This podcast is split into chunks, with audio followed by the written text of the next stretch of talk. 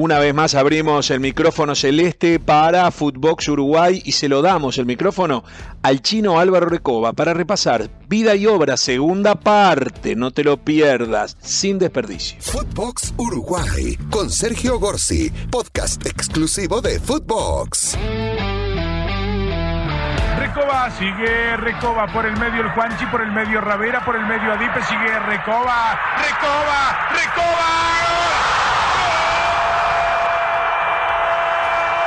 Había tomado el balón en el borde del área de su propio equipo y eludió en diagonal a 8 o 9 futbolistas de Wander para casi meterse con pelota y todo dentro del arco rival en el arco de la tribuna Amsterdam. Se dijo en su momento que fue un gol maradoniano. No había mejor elogio en ese año 1997. Hoy vamos con la segunda parte del mano a mano con el chino Recoba. Jugó el fútbol profesional desde mediados de los años 90 hasta el 2015.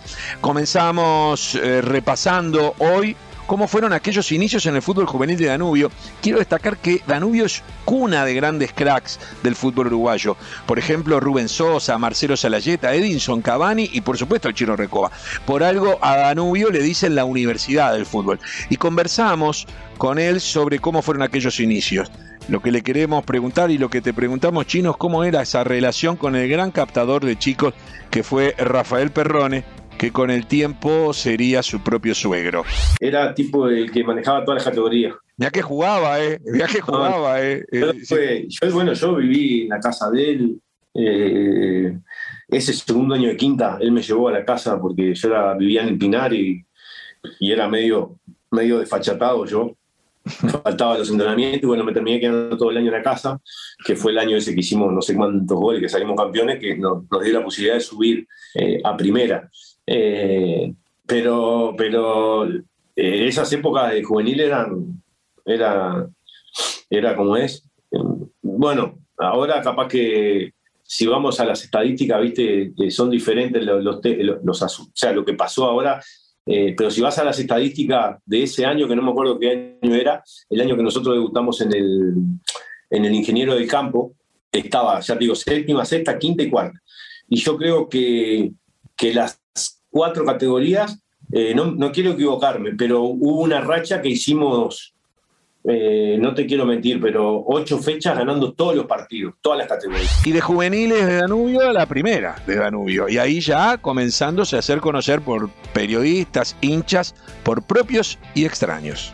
Eh, y fue algo impresionante y fueron generaciones que después siguieron saliendo. Después, como todo, el fútbol va cambiando y, vos si no te adaptás empezás a sufrir un poco. Eh, y fue lo que pasó para mí, ¿no? Eso es muy, personal y te tenés que ir adaptando a los tiempos y, tratar de ir mejorando las infraestructuras. Y si no lo haces, viste, hay otros equipos que lo hacen y, te das un poco cagado.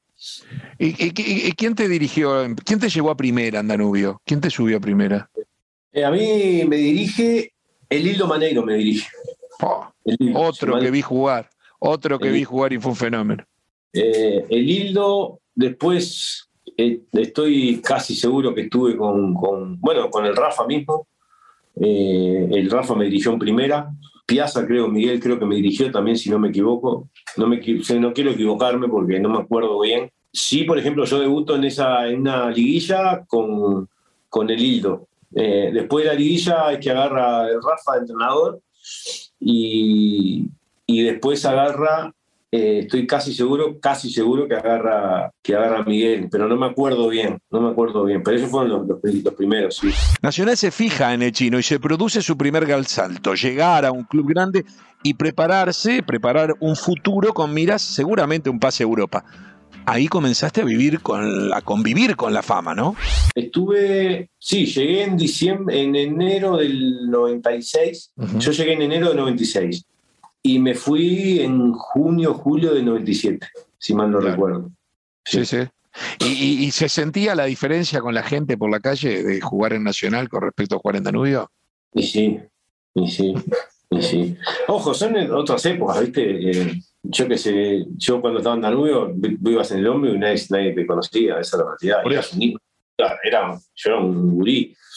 Eh, eh, después, viste, lo primero, te tomas un taxi, ya viste, tenés un besito en la te tomas un taxi, después tenés la suerte de que yo que sé, que te compras un autito, más o menos ahí. eh, y la vas, la vas llevando. Y quieras o no, viste, uno, yo personalmente no, no siento que viva diferente al resto, viste, no, no me siento, eh, o sea, como que estoy, eh, que sea diferente al resto. Pero muchas veces te pasa, viste, que vas a un lugar y, viste, y vos te sentís capaz que mirado, te sentís observado, te sentís que, ah, mirá, había, había chino, había el que sea haciendo tal cosa, haciendo esta cosa. Mirá quién estaba ahí. Y, y, no te pasaba. De Nacional y la selección uruguaya a Italia, nada menos que al Inter de Milán. 10 años en Europa y una carrera en el primer nivel del fútbol. Eran épocas en donde el fútbol italiano era la meca, era la NBA del fútbol mundial, no iba cualquiera a Italia. Y yo llego en el 97 y me voy de Italia el 2007, 2008. 2008. Un año, en el medio tuviste un año en Venecia, pero después estuviste... seis meses, seis meses en Venecia y un año en Torino. Ah, en Torino. Después me voy a Grecia un año y medio, eh, que me hubiese quedado mucho más.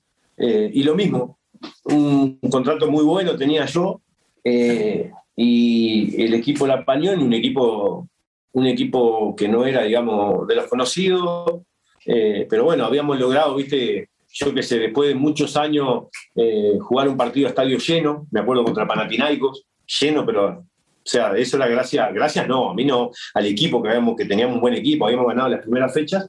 Y llegado el momento, el equipo, el, presidente o el técnico de ese momento, no me acuerdo ni quién era el técnico, empezó como que viste que no, que se me hace difícil manejarlo a Recoba porque es una estrella, es una mega star, que no sé qué. Y yo todo, a ver, eso es lo que él decía, porque no sé por qué. Para justificar para justificar algo que era injustificable, porque yo de, superestrella no tengo nada, nada. Y a mí lo mismo, me senté con el presidente y digo, presidente, yo no tengo problema, yo me voy para mi casa. Págueme hasta el día de hoy y me voy. Y me fui al año y medio, me fui. Si bien no siempre fuiste titular indiscutible, el presidente del club te adoraba, eso era, se sabía. Y llegaste a ser el futbolista mejor pago del mundo. Contame cómo fue esa historia. Eh, por poquito tiempo fui, el que tenía el salario más grande, seguro. Eso, el salario, más, más grande del mundo. En una época de, monstruos, ¿no? Sí, claro. Eh, pero estamos hablando de salario, ¿viste, Sergio? Sí, sí, sí. Eh, pongamos a la, inversa, ¿no? Con todo respeto, ¿no? Eh, con todo respeto hacia los nombres que te voy a dar. Pero con el marketing que puede tener un Zlatan Ibrahimovic, al marketing que tiene un Luis Suárez, si nosotros cambiamos nacionalidad, con todo respeto lo digo, ¿no? Sí, sí. Porque Luis seguramente sea de los que, es, un, es un jugador que recontra super pago, pero si cambiamos las nacionalidades, o, si fuera brasilero, no sé. Sí, sí, todavía sería más. ¿Me entendés? Porque no es solo lo que tenés de sueldo, es lo que tenés de sueldo más lo que generás en tu país. Es lo que generás. Eh, yo me acuerdo, nosotros teníamos contrato con Diadora de zapatos en un momento, y claro, y capaz que cobraba 100 veces más un japonés o un chino que no sabía, capaz que jugaba, no sé, de sponsor que lo que podíamos cobrar nosotros, los jugadores que, estábamos. Por la, cantidad de por la cantidad de zapatos deportivos que iba a vender en China. Es, así, ¿viste? Es así. Entonces tuve, sí, tuve un, buen salario. Digo por poco tiempo porque enseguida que me acuerdo, nosotros ganamos, eh, ganamos, perdón, eh, perdemos la semifinal de Champions al año siguiente. Nosotros perdemos la semifinal de Champions que hoy, si fuera en el día de hoy, hubiésemos definido por penales. Porque me acuerdo, por decirte hoy, que no vale gol de visitante, ¿viste? Claro. No vale goles. ¿Qué fue Inter contra quién? Contra Milan. Ah, fue contra el Milan mismo la semifinal. Claro, fue Inter-Milan, los dos partidos. Eh, fue semifinal de Champions. Nosotros empatamos eh, en la casa de ellos, en el mismo estadio, en San Siro, 0 a 0. Sí, sí. El día que son ellos locales. Con la mitad del estadio para una gente y la mitad para el otro, ¿no? Sí. Y el siguiente partido de locales empatamos uno a uno. Y ese fue de visitante afuera. Otros mitos que rodearon tu carrera fue que con la selección, que en la selección había divisiones internas. Los uruguayos no nos gusta aceptar la derrota porque el otro juega mejor. Siempre creemos que fue algo que hicimos mal nosotros.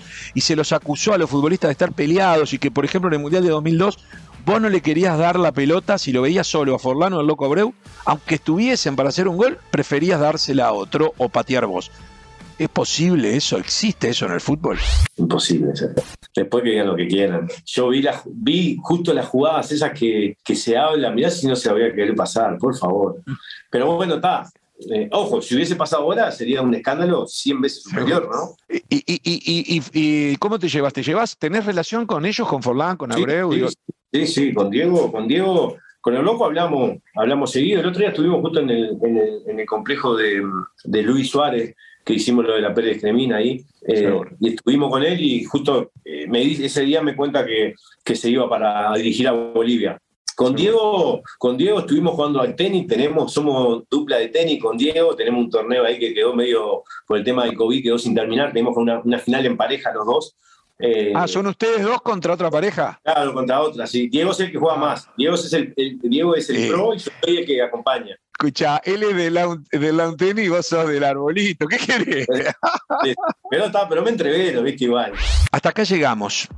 Este fue el encuentro con el chino Álvaro Recoba, ídolo en Danubio, ídolo nacional, ídolo en el Inter de Milán, futbolista de selección durante mucho tiempo, un gran tipo, hoy director técnico de la tercera división de Danubio y un futbolista que, y un hombre de fútbol que siempre está bueno que el fútbol uruguayo lo tenga cerca.